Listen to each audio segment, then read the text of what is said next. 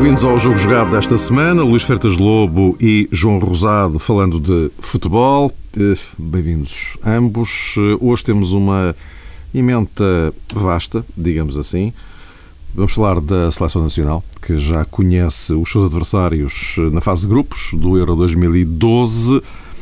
Isto num dia também em que ficou a saber-se que tanto Cristiano Ronaldo como José Mourinho estão confirmados como candidatos à bola de ouro deste ano na véspera de um Futebol Clube do Porto Zenit que é absolutamente crucial para as aspirações do campeão português. Se quiser manter-se na Champions, tem de vencer a equipa de São Petersburgo.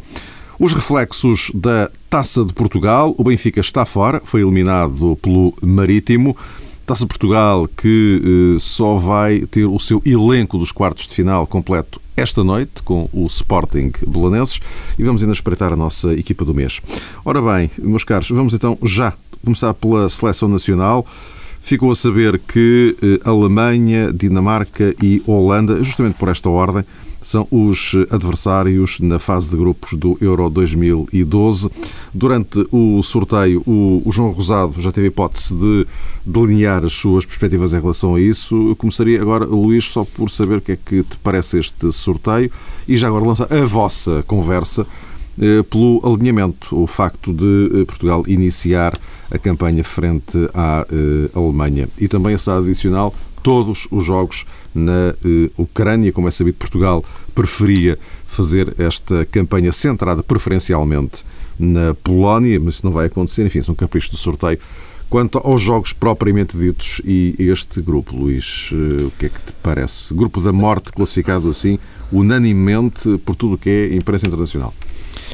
Sim, é uma definição que, que é habitual encontrar-se sempre no, nos sorteios dos mundiais e do europeu e penso que faz algum sentido. Em, em, função daquilo que são as equipas, é lógico que daqui a seis meses, daqui a meio ano, não sabemos bem como é que poderão estar a forma de alguns jogadores, se vai existir lesões, algumas ausências. Isso tem sem muita, muita influência, mas independentemente disso, penso que é um grupo terrível para Portugal. Das várias hipóteses que, que podiam existir, dos vários cruzamentos que fomos tentando fazer para encontrar uma solução mais agradável, uh, que seria jogar com adversários teoricamente mais, mais acessíveis, ou que pelo menos sabemos que não nos colocavam tantos problemas, penso que é um grupo de extrema dificuldade. Penso que é, dificilmente encontraríamos pior em termos de, daquilo que, que, seria melhor para a seleção portuguesa. Portanto, é um grupo dificílimo uh, e não tenho a teoria de que é melhor jogar com os adversários mais fortes de início. Não, penso que quanto, quanto mais, não digo mais fracos, porque não, há, não existe a, a, essa palavra fraco, não se deve utilizar neste, neste, neste contexto, mas quanto mais teoricamente débeis forem as seleções, ou menos problemas nos puderem colocar e nós formos mais fortes, melhor. Portanto, não, não, não sou daqueles, penso que aquele grupo que temos no Mundial, por exemplo, quando apanhamos Angola, México e Irão, é fantástico. Quando apanhamos um grupo diferente com o Brasil, como no último, pior. Portanto, parece-me que isso é evidente. O europeu é a mesma coisa e, portanto, parece-me que é um grupo de muita, muito difícil. Vamos ver como é que a nossa seleção evolui até lá. Isso é que é a grande, é a grande questão neste momento. Temos jogadores para, para, para jogar de igual, de igual para igual, sem dúvida. Uh, neste momento, eu considero a Alemanha a seleção mais forte da, da Europa, neste momento. Se calhar, talvez até superior à Espanha, embora um futebol diferente. Uh, mas vamos ver. Em primeiro lugar, penso que grande, a grande questão é perceber como é que está a nossa seleção, como é que ela vai crescer, os jogadores, uh, a relação com o treinador, tudo aquilo que rodeia a seleção neste momento é que, é, é que me preocupa para perceber como é que vamos chegar àquela altura. O grupo em si, difícil, muito complicado. E já agora, se permites, com, entretanto, um novo presidente na Federação e um novo responsável pelas uh, seleções. Sim, aí será uma questão que vamos ver mais tarde aquilo que pode existir ou não. As eleições na Federação são uma coisa que, que até agora tem sido, na minha opinião, algo, algo de, de kafkiano, porque as pessoas, têm falado alguns, os, os, dois candidatos, mas sinceramente ainda não consegui perceber o que é que verdadeiramente querem para, para o futebol português, para além de boas intenções. Ainda não havia uma ideia verdadeiramente estrutural e de como é que querem colocar, para além de, de intenções de, de, de, manter boas relações com, com tudo que os rodeia. Neste momento, acho, acho engraçado, sinceramente, uma coisa, é, é, é a situação inconfortável que eles, que eles se colocam, em que ficam, quando lhes colocam a questão Paulo Bento eh, porque nenhum se quer colocar nem do lado do Paulo Bento nem contra o Paulo Bento. E, portanto, ficam ali sempre numa situação quase, quase a meio da ponte, que eu acho que é a pior para quem que quer agora ser o principal homem do futebol português a tomar decisões. E, portanto, não me parece que até agora os indícios sejam, sejam muito, muito, muito positivos em relação àquilo que pode vir, vir por aí. E existem também candidatos a vice-presidentes para as seleções, homens do futebol, treinadores e antigos jogadores, que curiosamente até agora ainda não disseram uma palavra também sobre aquilo que querem para, para os seus cargos que vão exercer junto das seleções, o que também me parece algo de, de estranho. Portanto, tudo isto que rodeia as eleições para a Federação até agora tem sido um vazio, sinceramente. Ouço apenas intenções, lugares comuns, coisas abstratas, em concreto, nada. Isso já no sábado das eleições. Exato. João. Pois, este grupo é realmente terrível. Como disse na sexta-feira, prefiro chamar-lhe o grupo da Troika, o que só por si também eh, dá nota do grau de dificuldades para a seleção portuguesa. Eh, concordando parcialmente com o Luís, quando ele diz que nestas fases finais, se calhar é mais agradável e dá mais tempo aos treinadores eh, terem pela frente pela frente um leque de adversários teoricamente mais frágil. Apesar de tudo e face às circunstâncias, reafirmo que será possivelmente bom defrontar a Alemanha no primeiro jogo porque as coisas estão mais em aberto e penso que não é nenhum disparate dizer-se que a Alemanha, à medida que ganha embalagem e rodagem nas fases finais, se torna uma equipa ainda mais perigosa e com outro potencial. Nessa perspectiva, julgo que a seleção portuguesa pode ser, entre aspas, bafejada pelo facto de defrontar primeiro os germânicos. É, a ver, vamos, mas penso que esse dado para já se pode extrair, porque também é importante tirar hum, conclusões positivas deste sorteio, encontrar aqui alguns pontos que nos remetam para uma boa dose de otimismo. E, e nesse sentido, Mário Luís, tenho escutado algumas declarações de determinados eh, responsáveis, uh, a começar pelo Presidente, ainda em exercício na Federação Portuguesa de Futebol, em que ele parece que coloca a seleção portuguesa num patamar a que ela, sinceramente, não pertence na minha ótica, quando frisa que o sorteio vai gerar uma situação de muito entusiasmo e de muita motivação para os jogadores portugueses. Admito que sim, é quase sempre assim. Os melhores gostam de jogar contra os melhores, é isso que lhes permite evoluir e perceber verdadeiramente em que polo se situam. Mas eu acho que também seria simpático e, sobretudo, não seria exagerado se disséssemos as coisas um bocadinho ao contrário. Que para os jogadores da Alemanha para os jogadores da Dinamarca e da Holanda é extremamente motivante uh, defrontar uma seleção que é capitaneada por Cristiano Ronaldo e tem outros belíssimos executantes. E normalmente, quando tento fazer, digamos que, uh, a explicação desta teoria, gosto de frisar o exemplo que foi dado pelo próprio selecionador germânico, que disse isso mesmo, com aquela dose de humildade que penso que é um bocadinho característica de Joaquim Ló, mas que reflete uma realidade quando se olha para Pep, para Meireles, para Nani, eh, para Motinho, para Cristiano Ronaldo, outros jogadores como o Almeida, é fácil perceber que estamos também perante referências no plano internacional, o próprio Fábio Coentrão, e eu julgo que nessa medida a seleção portuguesa poderia ela própria também saber situar-se noutro nível para que não entremos propriamente derrotados na fase final, ou pelo menos quando se fizer as projeções de determinadas coisas, não, não se caia num erro que no passado se calhar era realmente uh, passível de ser cometido face ao comportamento da seleção portuguesa em fases finais, mas que na era contemporânea penso que já se esbateu por completo. No que toca à situação particular de, de Paulo Bento, também já tenho dito que acho que ele está numa posição muito confortável, porque perante este sorteio só tem coisas a ganhar. Se for eliminado o que não se deseja naturalmente, penso que é possível encontrar várias atenuantes. Se Paulo Bento passar, ainda por cima depois, casando com o Grupo A, eh, na fase seguinte da competição, muita coisa fica em aberto e hum, o contrato eh, de Paulo Bento eh, não corre qualquer risco.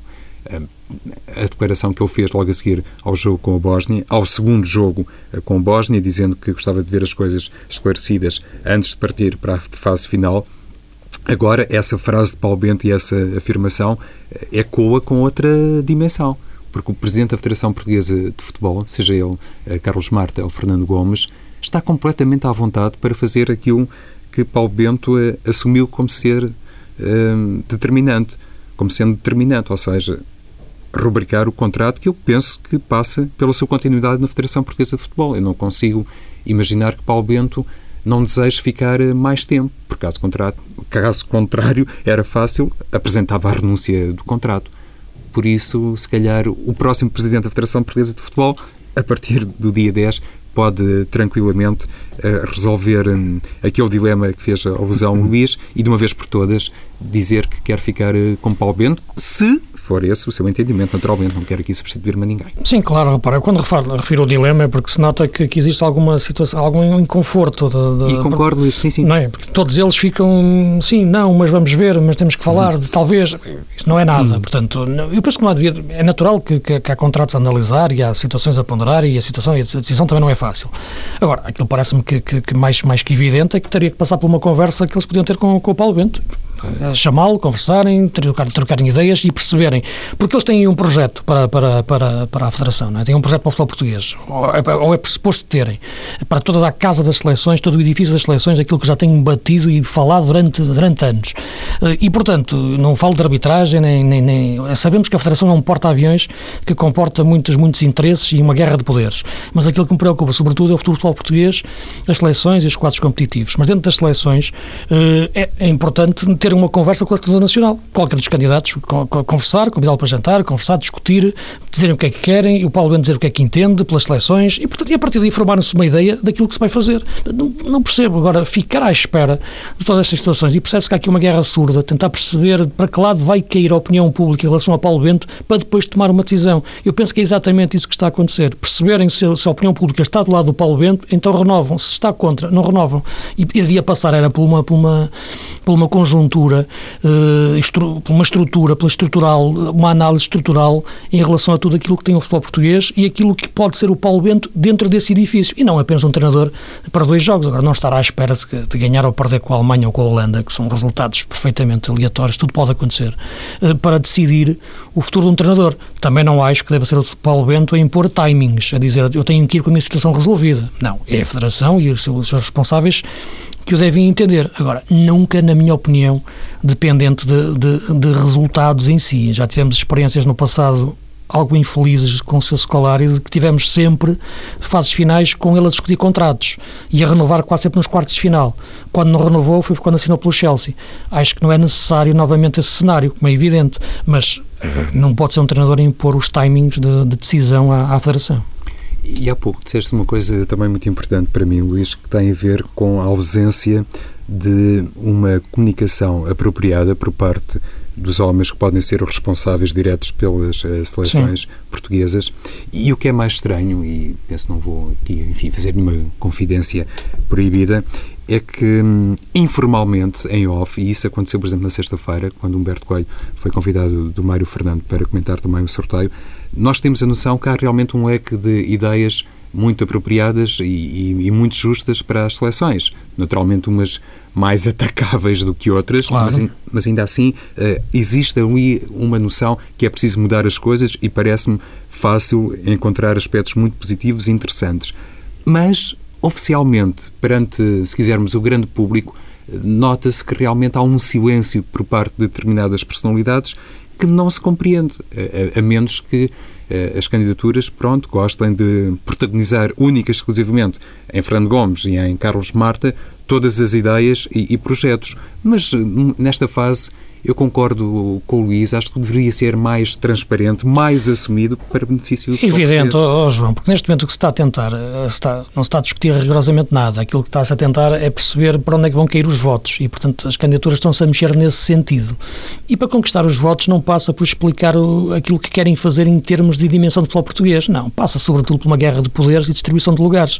E, sinceramente, é aquilo que me parece é o que está a acontecer. E quem tem o poder neste momento, que é o Presidente da Liga, tem de facto a, a situação situação facilitada em termos de poder caminhar em direção a, ao seu objetivo, que é legítimo de ser Presidente da Federação. E, portanto, é, neste, é nestas bases que está colocada a luta pela, pela Federação Portuguesa de Futebol neste momento. Porque eles percebem perfeitamente que não é através da exposição dessas ideias, como aquelas que acredito que o Humberto Coelho tenha, vos tenha dito em, em off, que, que vão ganhar mais ou menos votos. Isso é que é dramático para o nosso futebol. Atenção, eu falei do Humberto, mas poderia falar. É evidente, é evidente. Claro. Como, é evidente. cruzado com elas, é evidente. Exatamente, como posso falar em relação, em relação e isso, ao Inácio. Exatamente, e isso, isso é isso de, de, com conhecimento próprio, das excelentes ideias que também essa, têm essa candidatura. Agora, parece-me de facto que devia ser debatido isso e não aquilo que eu tenho ouvido, que é, que é cargos e, e lugares de arbitragens, e que são situações que, me, que ultrapassam completamente aquilo que eu acho que é o, o problema central do futebol português e daquilo que deve ser o presidente de uma federação que não deve, não deve transplantar para, para a federação aquilo que tem na liga, que é basicamente a preocupação com o futebol profissional. Não, o futebol, a Federação Portuguesa de Futebol não é o futebol profissional, é muita coisa, é um porta-aviões é que de facto tem que ser comportada toda essa situação que referi e que até agora não tenho visto ser, ser falada, nem sequer referenciada. No meio disto tudo, eh, temos dos melhores profissionais no topo do mundo. Eh, Ronaldo, outra vez nomeado para a bolador, jogador. José Mourinho, outra vez nomeado para a bolador, eh, treinador. João, provavelmente não vão ganhar nenhum nem outro, até porque, em teoria, no caso dos treinadores, Guardiola estará muito mais bem colocado desta vez do que, do que Mourinho e Messi mais bem colocado do que Ronaldo, eventualmente. Mas eh, não deixa de ser importante ver que entre os eh, três finalistas, de, tanto numa categoria como noutra, eh, eles lá voltam a aparecer. É? Sim, sem dúvida, e concordo com a tua análise, Mário. Parece que sim, que Pep Guardiola é, é o grande favorito e prepara-se para conquistar a bola de ouro. É uma espécie de duelo à imagem daquilo que acontece entre Messi e Cristiano Ronaldo. Uh, ano passado, um primeiro ano deste prémio particular para os treinadores, venceu José Mourinho à luz de critérios que não poderiam ser eh, atacáveis. E eu parece-me que é esse conjunto de critérios que agora também são válidos para tornar eh, oficialmente, digamos assim, Pep Guardiola o melhor treinador do mundo, porque o Barcelona conquistou as coisas mais importantes. E a imagem do que Mourinho tinha feito no Inter. Que tinha feito com o Inter, precisamente. Portanto, a partir daí, penso que não há uh, nada que objetivamente uh, nos remeta para um segundo troféu para José Mourinho ou para uhum. Alex Ferguson. E atenção, isto é um troféu para eleger o melhor treinador eh, da época transata, se quisermos, sim, sim. basicamente. Não é um prémio de carreira. Claro. Uh, Ferguson já tem, mercê do título de ser esse prémio de carreira internamente, mas não, não, quem sou eu para, enfim, estar uh, contra um, um, prémio de prestígio mundial que mais dia menos dia certamente será entregue a Alex Ferguson, mas neste caso concreto parece-me que Guardiola merece ser eleito o, o treinador eh, mais categorizado do mundo, se quisermos, até porque depois ele tem aquela componente que, não sendo tão objetiva, o faz eh, também situar-se num capítulo à parte. É que Guardiola uh, tem, estilo e as suas equipas têm estilo. E isso, não sendo às vezes um critério muito objetivo, repito-me, serve também para isolar Guardiola. Penso nesse aspecto. Não tem qualquer comparação com José Mourinho nem com Alex Ferguson quem eu acho que devia estar aqui nesta lista final é André Vilas Boas. Eu acho que aí podemos encontrar algum sentido de injustiça. Está bem, foi a primeira grande temporada de Vilas Boas, se calhar um prémio revelação até poderia assentar melhor, mas face àquilo que foi a carreira do Futebol Clube do Porto e à maneira como ele se conduziu ao, ao mais alto nível mundial, o que explica obviamente a transferência para o Chelsea, penso que Vilas Boas também poderia estar nesta lista final e isso seria ótimo para o futebol português. Não sei se queres falar já dos jogadores ou se o Luís. Não, Luís, já agora. Fazemos aqui um 2 em 1. Um. Sim, eu, sim, aquilo que o João disse, é, partilho completamente. Agora, é evidente que este tipo de prémios são sempre. Não sou muito adepto, sinceramente, deste, deste tipo, de, tipo de eleições, porque isto é tudo muito relativo.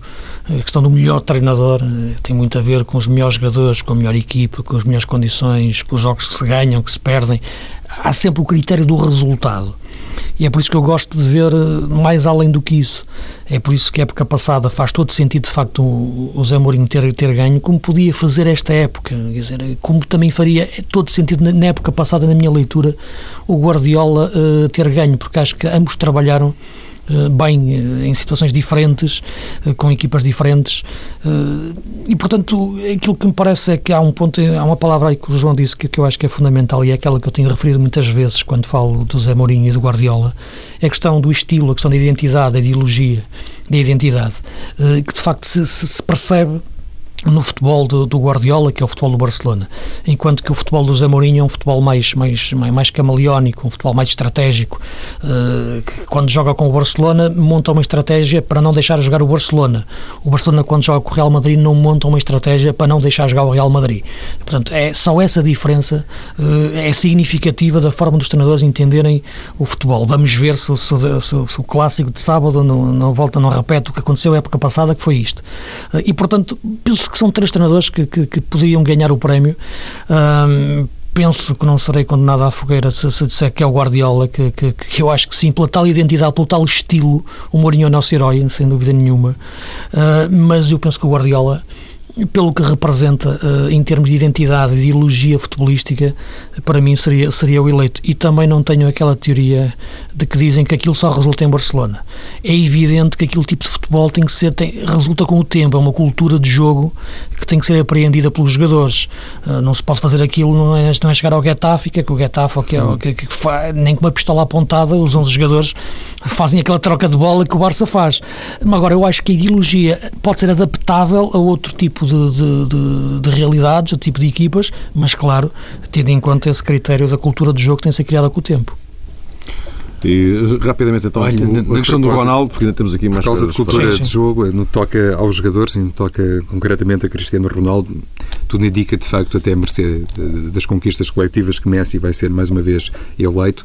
Às tantas, já nem apetece entrar muito nesta guerra, entre aspas, entre Messi e Ronaldo, porque, conforme dizia o Luís a propósito dos treinadores, eh, qual seria o escândalo se ganhasse Ronaldo? Qual, qual, é o escândalo se ganhar é o Messi? Não é, Luís? Claro. E então, eu, uh, pouco corajosamente, admito, vou pela terceira via, mas já tenho falado muito sobre isto. Eu acho que Xavi é, é um jogador uh, formidável, a maneira como o Barça joga com ele e quando ele não joga, quer se quer, quer não, é tudo um bocadinho diferente e a maneira como este prémio acaba por eh, resultar dos votos e hum, daquilo que, no fundo, é o reconhecimento por parte de treinadores e, de jogadores da prestação de cada um em campo, quando isto é assim, não é propriamente uma referência uh, popular, não, não, é um escrutínio uh, ao nível dos adeptos, tem a ver com isso, com a opinião uh, cabal, naturalmente, de treinadores e jogadores. Eu julgo que se Xavi fosse eleito, era também uh, um prémio que assentaria, que nem uma luva neste caso, até porque se reconhece que Cristiano e Messi, mais ano menos ano, estarão sempre lá no primeiro lugar. E se Xavi não ganhar agora, se calhar nunca mais vai ganhar e isso poderá ser uma injustiça. Já foi a época passada uma injustiça, na minha opinião, João. Em 2000, Exato. 2010, dissemos isso. Não é? Já dissemos isso na altura, estávamos aqui nessa, nessa emissão especial e, e era chave. 2010, Espanha campeão do mundo, um futebol coletivo, uma identidade de equipa e Xavi era a personificação disso. Não ganhou e acho que este ano também não, não, não deve ganhar. É um ano todo feito à medida de Messi, pela, pela vitória na, na Champions e na, e na Liga Espanhola mas é como te digo, entre Messi e Ronaldo são, são dois génios e acho que não faz muito sentido essa discussão entre quem é o melhor. Jogadores tão diferentes, fisicamente tão diferentes, forma de jogar tão diferente, são dois génios do futebol e só temos que ter, ter a sorte de viver ao mesmo tempo que eles e poder assistir às suas fantásticas carreiras.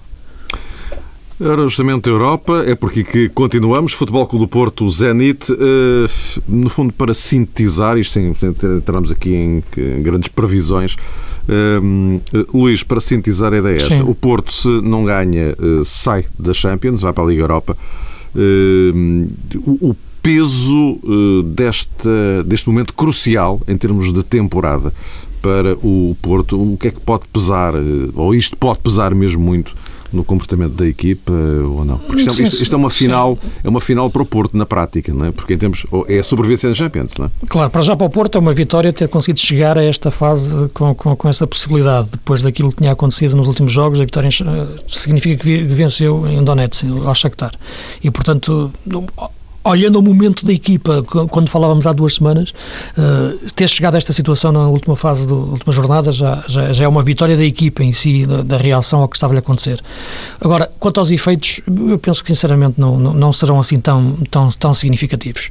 Uh, aquilo que pode acontecer, o Porto vai para a Liga Europa e arrisca-se a também poder ganhar a Liga Europa. E é por isso que eu também tenho dito várias vezes que não acho que faça sentido nenhum as equipas da Champions ir para a Liga Europa, porque não acho que uma vitória de alguma competição possa começar no fracasso noutra competição. É uma coisa que não faz sentido, na minha opinião.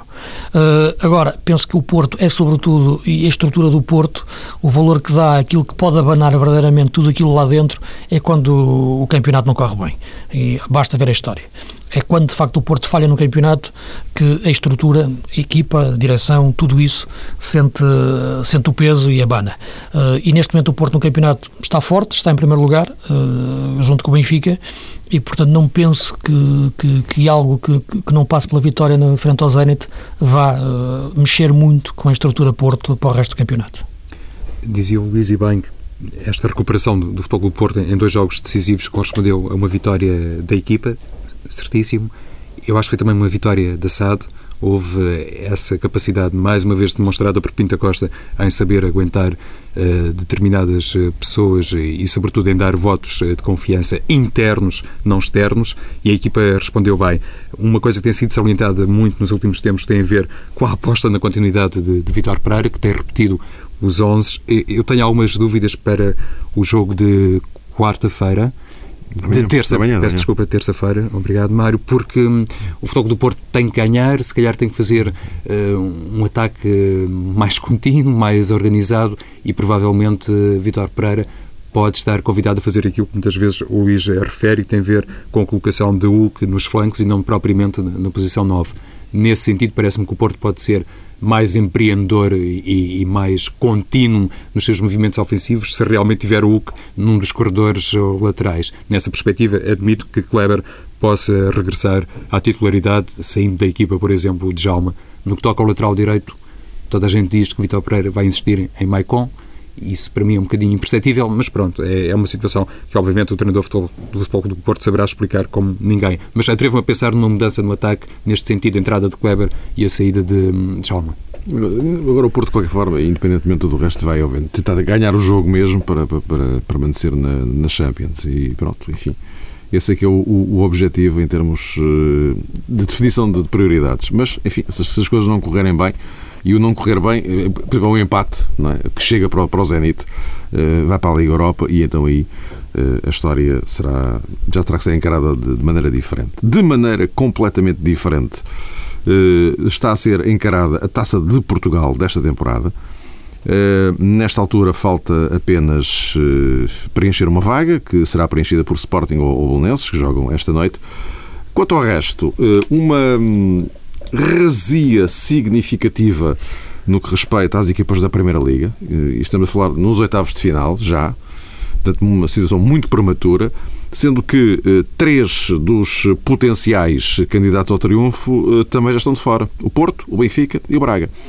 Uh, e isto, João, uh, que interpretação é que podemos fazer, ou que leitura é que podemos fazer disto, antes de abordarmos a questão concreta do Marítimo Benfica, porque o Benfica vai voltar à Madeira no próximo fim de semana, mas aí para o campeonato. Mas antes disso, olhando a taça, ela própria, este cenário. Parece-me que previa disso. Incomum. É, é incomum, de facto. O Sporting está com uma dose de responsabilidade extra. Não sei se isso foi devidamente contemplado por Domingos Paciência quando fez esse reconhecimento que a equipa era totalmente favorita para o jogo contra o Belenenses e era também relativamente fácil projetar depois a continuidade em prova e naturalmente a chegada à final e depois a conquista hipotética do troféu por parte do Sporting. Enquanto o único representante do universo dos grandes, se calhar está perante essa obrigação entre aspas, adicional uh, Domingos Paciência. Parece-me é que neste caso o, o Benfica perdeu uma grande oportunidade de prosseguir em prova, sem tirar mérito à, à vitória do Marítimo, e já, já, falamos, já falei o suficiente sobre isso no decorrer eh, do relato de sexta-feira, mas eh, neste caso, depois da eliminação do Futebol do Porto e sabendo-se esta corrida particular em, em, que entra Futebol do Porto e Benfica, hum, todo, todos os momentos são aproveitados para um e outro reivindicarem o estatuto de primeiro clube em Portugal, e normalmente isso depois é associado ao, ao número de troféus eh, conquistados. O Porto foi eliminado e o Benfica, até nisso, fez um aproveitamento muito mau eh, dessa situação. Também ela invulgar do Foco do Porto estar de fora e não conseguiu ter um comportamento devido uh, na Madeira. E penso que, a avaliar pelas últimas notícias, uh, recentemente o presidente do Benfica se mostrou, pelo menos internamente, muito incomodado com algumas opções de Jorge Jesus, mas isso a posteriori não serve de nada. Eu, no fundo, queria chegar aqui teria sido muito mais conveniente e útil para o Benfica fazer, digamos que, esse briefing interno antes do jogo diante do Marítimo e se o Benfica provavelmente tivesse feito isso e existisse ali uma convergência de forças e de ideias, provavelmente esta hora estaria numa posição diferente. Este é o primeiro dado para um, responder a essa pergunta mais geral, Mário. Luís, este abanão da taça. Repara, eh, foram três jogos consecutivos, três competições diferentes. Uh, portanto, Sporting Campeonato, Marítimo Taça e agora o Atelo Galati Champions. E, portanto, neste triângulo de jogos que eu acho que foram abordados em, em, conjunto, ou perspectivados em conjunto, porque é um processo global que passa pela tal, pela tal questão que o Jorge Jesus toca muito, estado físico, recuperação física. É por isso que eu acho que não se pode separar tanto essas duas realidades, ou não se deve separar. Uh, neste triângulo de jogos, o Marítimo entrou aqui no meio. Uh, e entre campeonato e Champions, a taça foi o parente pobre na leitura da intensidade que a equipa pudesse ter e das opções de, de, do Jorge Jesus, na gestão que fez.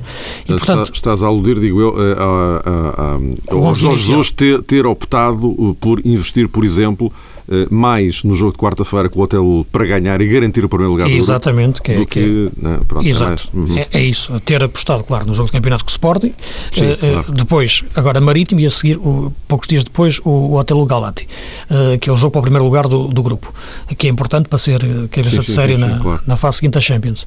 E, portanto, Neste triângulo de jogos, uh, Jorge Jesus, te, a equipa tirou um pouco o pé no jogo com, com, com, com o Marítimo, no sentido de tirar o pé, no sentido do 11 inicial. Uh, e por dar jogadores que foram de facto importantes para, para a equipa que não jogaram, que são importantes.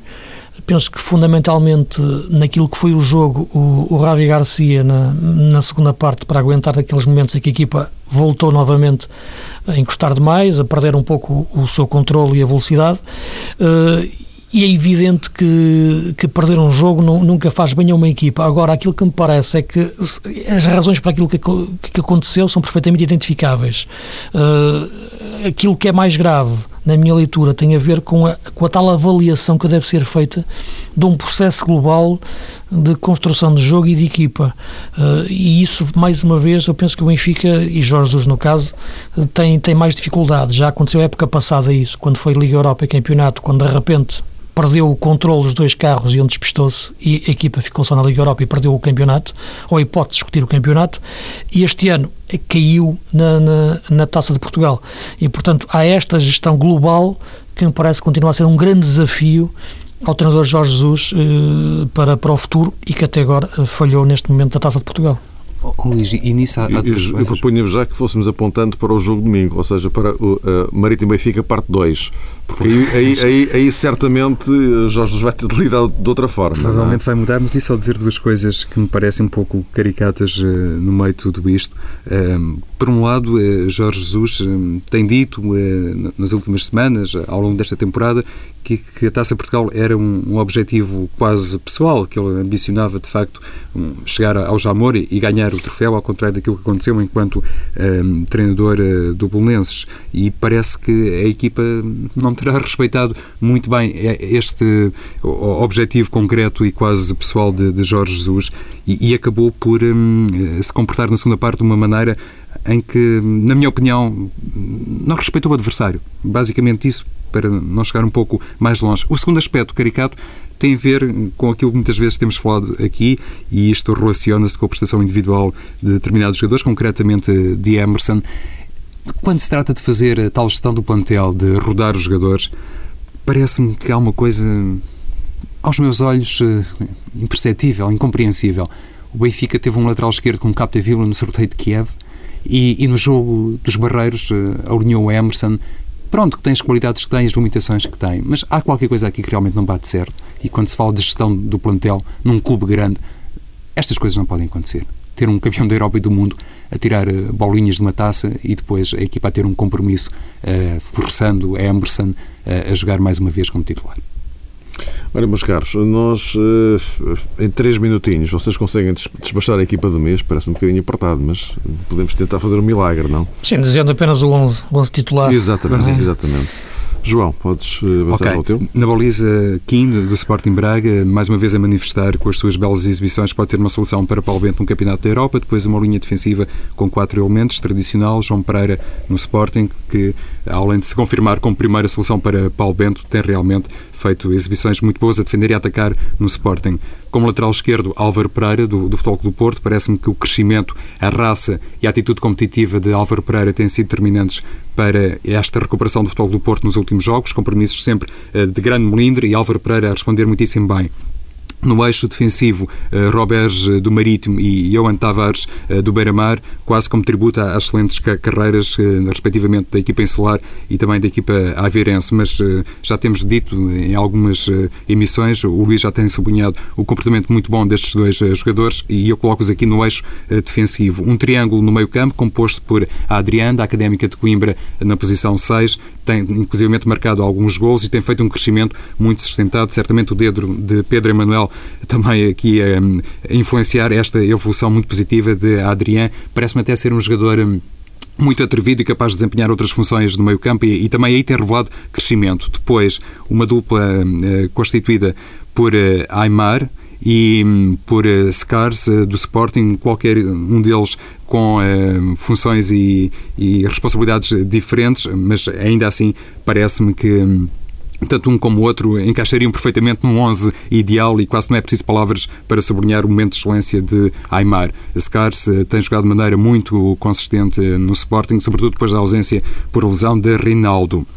Um trio de ataque, Capel pelo lado esquerdo, conserva-se na equipa, um jogador muito fogoso, ehm, faz eh, marcar os colegas e ele próprio, muitas vezes, eh, algumas vezes, não são muitas, também parece em situação de finalização. Um jogador muito importante até para o momento psicológico do Sporting, capaz de arrebatar as bancadas. Eh, do lado direito, Sami, o jogador do Marítimo, que agora jogou muitíssimo bem diante do Benfica, mas que tem sido uma das, das apostas mais consistentes por parte de Pedro Martins e já agora sublinhar isso, a capacidade que tem revelado o treinador do Marítimo para fazer aproveitamento de jogadores eh, relativamente desconhecidos. No eixo ofensivo, eh, conservo Babá também do Marítimo pelos motivos óbvios, porque lidera a tabela dos melhores artilheiros, mas tinha aqui um parênteses para Edgar do Vitória de Guimarães, que nos últimos jogos eh, tem jogado também muito bem e tem marcado. Luís, os, os teus três minutos. Sim, muito rapidamente. Na baliza o Arthur, do Benfica, pelas boas exibições que tem feito e pelas defesas decisivas, embora sim o Kim também pudesse ser de facto uma, uma, uma opção, e tive na, na dúvida entre um e outro. Depois na defesa, algumas dúvidas, hesitei muito em escolher, olhando o mês, os jogadores que mais destacaram. Dentro da equipa do Beira-Mar, eh, o lateral direito Pedro Moreira, penso que o João, o João Pereira não fez uma, uma, uma, um mês assim muito forte, Pedro Moreira do Beira-Mar, numa linha de 4 em que o Beira-Mar se tem, se tem destacado. No lado esquerdo, o Insua, do, do, do, Sporting. Penso que o Sporting fez aqui uma boa contratação, de facto, em termos. Eh, já conhecia o jogador, mas não pensava que ele fosse atingir um nível exibicional tão alto, depois de ter falhado, inclusive no Liverpool. Centrais, um central que eu gosto muito, que, que está a aparecer, que é o João Real, da Académica, e o Garay no Benfica, que tem feito boas, boas exibições. Depois, quatro médios, o Ravi Garcia uh, o Aymar uh, e o Scars, estes três jogadores, por razões que já, já fomos falando aqui várias vezes, e o outro jogador é um jogador que o João falou, que é o Adriano. De facto, é um jogador que tem jogado até mais à frente daquilo que é natural, ou, ou era natural jogar no Sporting como médio defensivo, como seis, e não ontem eu via jogar ao vivo no Leixões Académica e via de facto um jogador que já tinha uma marcação individual, porque o Lito já tinha percebido que ele era o jogador mais perigoso da Académica hum. em termos criativos, e, e jogou muito bem e de facto é um, um, responsável pelos bons momentos da académica. Na frente, dois avançados que têm marcado a, a, diferença em termos de golos, o Babá e o, e o Winkel. Em relação ao Babá, eh, quero vê-lo mais vezes em relação àquilo se é ou não jogador para uma equipa grande. Eu estava quase a dizer que sim, mas há momentos em que ele deixa fugir a bola com alguma facilidade, eh, jogar em conjunto, mas acho que é um jogador que tem feito uma evolução muito interessante que merece uma análise atenta pelos grandes do futebol português. Não deixá-lo ir embora. Para a Escócia é que não, porque eu acho que vai para a Escócia, vai marcar muitos golos, mas evoluir não vai de certeza. E pronto, meus caros, ficamos assim. Voltamos a encontrar-nos eh, para a semana. Até segunda.